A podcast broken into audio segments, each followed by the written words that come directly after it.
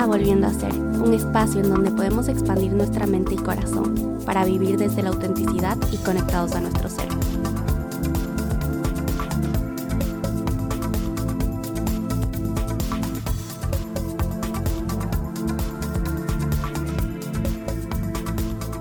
Bienvenidos y bienvenidas todos a este primer episodio del podcast Volviendo a Ser. Yo soy su host Isabela Peña, estudiante de Psicología y Neurociencia y he decidido crear este podcast con la idea de tener un espacio donde podamos tener conversaciones sanadoras, donde podamos adquirir las herramientas para convertirnos en nuestra mejor versión y podamos conversar de cosas que en nuestro día a día tal vez no nos cuestionamos. Eh, los que me conocen saben que de las cosas que más disfruto hacer es tener conversaciones profundas con gente porque entendí que las enseñanzas más importantes y más valiosas que yo he tenido siempre surgen a través de la conversación.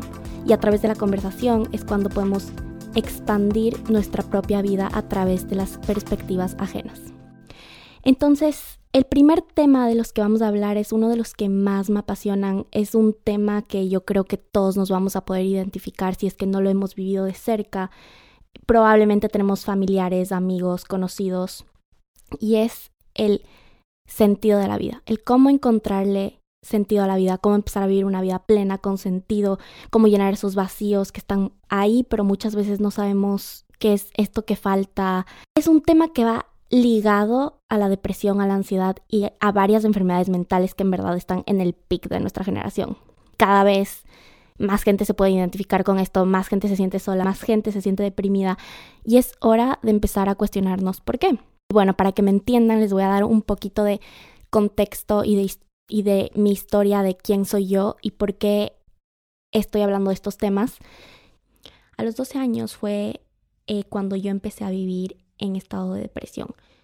Pasaron cuatro años hasta que encontré lo que a mí me hizo volver a mi centro, a mi ser. Ya son tres años en los que cambié mi forma de, vivir, cambié mi perspectiva.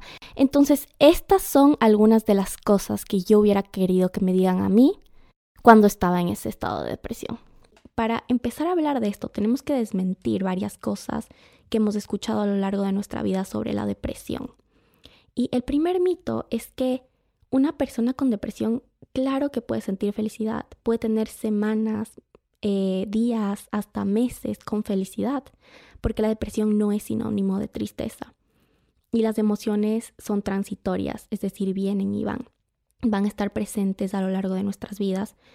Eh, hasta en los peores momentos somos capaces de sentir felicidad y en los mejores momentos somos capaces de sentir tristeza. Aún más si tienes una depresión prolongada, vas a tener 100% momentos o días en los que te sientas feliz pero ¿por qué este mito puede ser muy dañino? Es porque nadie te dice que no es lo mismo sentir felicidad dentro de la depresión que tener una vida plena. Ahí entra muchísima frustración, porque yo me acuerdo que en algún punto yo llegué a pensar que ni siquiera la felicidad me hacía feliz, ni siquiera la felicidad llenaba este hueco o este vacío que estaba sintiendo. Entonces es muy fácil perder la esperanza. Aquí llega el mito número dos, que es que la depresión no tiene una causa sí hay eventos y traumas que nos pueden llevar a estados depresivos, pero no es tan fácil como decir, ok, si sano este trauma me voy a sentir bien, si encuentro una pareja estable eh, ya no me voy a sentir vacía, si construyo la carrera de mis sueños voy a estar bien. Y es que ese es el problema de la mente humana, que nos enfocamos a intelectualizar como un mecanismo de defensa. Cogemos todo lo que sentimos y le transformamos en lógica para intentar buscarle una respuesta e intentar tener este plan de acción. Eh, es por eso que a los 12 yo ya descubrí que quería estudiar, a los 13 en dónde, a los 14 cómo aplicar mis estudios para encontrar un trabajo, a los 15 cómo voy a impactar a la sociedad y ser útil en este mundo, porque decía, ok, si logro ser útil en este mundo, si logro impactar a la sociedad, entonces todo va a tener sentido y ya no voy a tener este hueco, ¿no? Y no, así no funcionan las cosas. Es irónico que en los momentos que más trazado tenía mi camino eran los que más perdida me sentí. Y esta idea es muy reforzada por nosotros mismos y por la sociedad, porque lo primero que te dicen cuando te sientes mal o te sientes triste. Es como que, ok, trabaja eh, en ti mismo, eh, trabaja, haz esto, eh, crea la vida de tus sueños y haz, haz, haz, haz. Y el ser queda completamente olvidado. Pensamos que algo está mal con nosotros mismos y nos limitamos, limitamos nuestro ser en lo que hacemos. Literalmente, nuestro valor como humanos se limita tanto y se convierte en tú que estás haciendo para para estar aquí, tú que estás haciendo para impactar, tú que estás cuál es tu propósito en la vida. Ahí está el primer cambio de perspectiva que se puede tomar para justamente llegar a este estado de ser o cuidar este ser. Obviamente es un proceso que no es fácil y van a haber altos y bajos, pero estas son de las cosas que a mí más me han ayudado. Primer paso es entender el valor del nada. Cambiar la perspectiva de que tu propósito como persona no se limita a lo que haces. Y está cuando empecé a vivir desde la plenitud, mucha gente que vivió de cerca este proceso conmigo me preguntaba, ¿y qué fue lo que hiciste o qué dejaste de hacer para poder sentirte bien otra vez? Otra vez está la pregunta enfocada en qué hiciste. Y yo lo que, mi respuesta natural siempre era nada. Las primeras cosas que yo decía es que no hice nada. Y yo no entendía la sabiduría del nada en ese momento porque no lograba entender lo que estaba sintiendo. Ahí fue cuando encontré una filosofía del taoísmo que resonó conmigo, me ayudó a entender lo que estaba viviendo. Y es el Wu Wei, que es la filosofía de la no acción, el arte de no hacer nada. Suena un poco contradictorio porque lo primero que pensamos cuando alguien nos habla de el nada es echarnos las 24 horas y no movernos y, y ya, y ser súper improductivos y bueno, no hagamos nada no se trata de eso, pero el, el Wu Wei es mucho más profundo, es el volver al estado del ser. Es el empezar a fluir con lo que estás viviendo en el momento presente y ahora. Entonces este nada no significa botarte y echarte en la cama y no hacer absolutamente nada por todo el día, pero significa encontrar esta fluidez y empezar a tomarle la vida con ligereza. Cuando empiezas a fluir, automáticamente entras en una energía de gozo, donde tus metas y tu propósito se vuelven secundarios, porque el protagonista de tu vida vuelve a ser tu presente. Cuando vives de la energía de gozo, redefines el éxito porque entiendes que lo que más importa en esta vida es vivir desde esta energía. Y esta energía es algo que está interno. O sea, no hay cosa, lugar, trabajo, persona, dinero que te dé esta energía. Entonces, literalmente por eso tu presente empieza a ser lo más importante de tu vida y empiezas a encontrarle este sentido. Pero lo segundo que hay que hacer para poder fluir es soltar.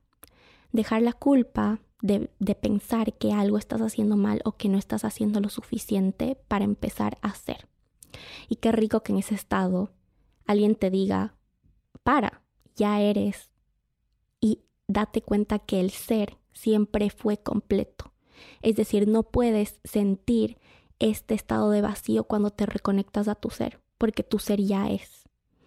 Y como seres humanos, literalmente, todos nacimos con esta capacidad para vivir desde la plenitud.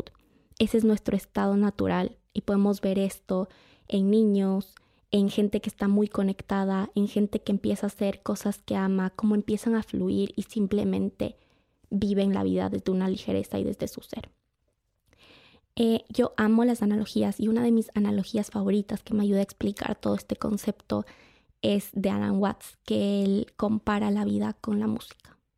Y él dice que el propósito de la música simplemente es, tú escuchas la música para bailar, para cantar, para sentir, para gozar y que así deberíamos abordar nosotros la vida. Porque si el propósito de la música se convierte en su final, los mejores autores o compositores serían los que escriben mejores finales.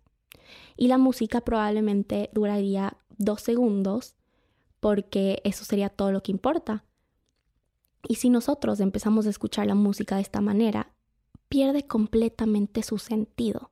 Es más, ya ni siquiera nos da ganas de escuchar música Ni siquiera vamos a entender por qué estamos escuchando música cuando nosotros empezamos a vivir la vida de esa manera, enfocadas en el final y postergando todo hacia un futuro. Claro que pierde el sentido. Claro que existe un vacío. Este obviamente es un camino muy, muy, muy personal, pero eso no significa que tengas que caminarlo solo. Eso no significa que haya gente que esté dispuesta a ayudarte y herramientas que puedas conseguir. Y claro que una cosa es la teoría y el concepto, pero lo que hay que hacer es convertir todo este concepto, internalizar y poderlo vivir desde una verdad genuina. A mí me tomaron cuatro años en poder lograr hacer esto, después de haber leído mil libros y mil documentales y haberme leído mil teorías de la psicología. Pero es irónico porque yo cuando empecé a sentir esto, yo no lo pude conceptualizar en mi cabeza, yo no le pude dar una explicación lógica hasta más, hasta años después del qué fue lo que me pasó o qué fue lo que hizo clic en mí para empezar a sentir otra vez de la manera en la que yo quería estar viviendo. Entonces, si quiero que se queden con algo, eh, quiero que se queden con esta esperanza de que todos nacimos para ser todos nacimos para sentir desde la plenitud y para vivir con ligereza, que ese es, nuestro estado natural y que no es lo mismo sentir la depresión o la felicidad desde momentos de depresión que la felicidad desde estados de plenitud. Entonces hay esperanza. La lucha vale la pena, es un camino largo, pero que hay luz al final de ese túnel. Si están en esta búsqueda, les mando un abrazo gigante Em, nos vemos la siguiente semana en un episodio que también me encanta. Vamos a hablar sobre el amor y la dependencia. Y muchísimas gracias a todos los que me están escuchando. Nos vemos en una semana.